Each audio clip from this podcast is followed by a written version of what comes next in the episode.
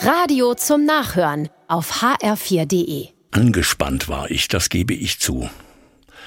Ich musste zu einer Untersuchung in die Klinik, nichts Schlimmes, aber eben Neuland für mich mit etwas Furcht. Das Zimmer für die Untersuchung war vollgestellt mit kalter Pracht. Bildschirme, Geräte, Schränke mit Milchglas, überall leuchteten Lämpchen in allen möglichen Farben, dazwischen ich auf einer Liege. Die Luft im Raum war kühl, da lag ich mit meiner Anspannung auf kühlem Leder und wartete auf die Narkose. Auf einmal höre ich hinter mir eine Stimme, eine Schwester sagt leise, Sie müssen sich jetzt nicht sorgen.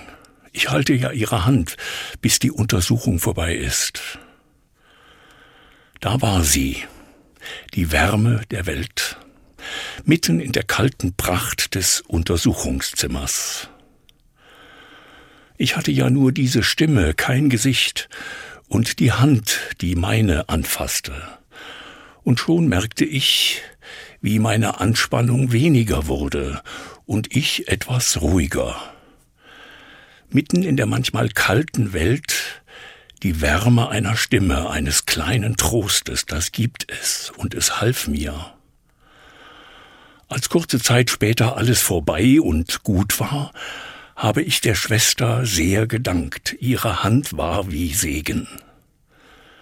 Den wünsche ich allen, als warme Stimme, als eine feste Hand, und hoffe auf das, was uns Sorgen nimmt und Anspannung, als sei Gott selber gerade da, so fühlte es für mich an.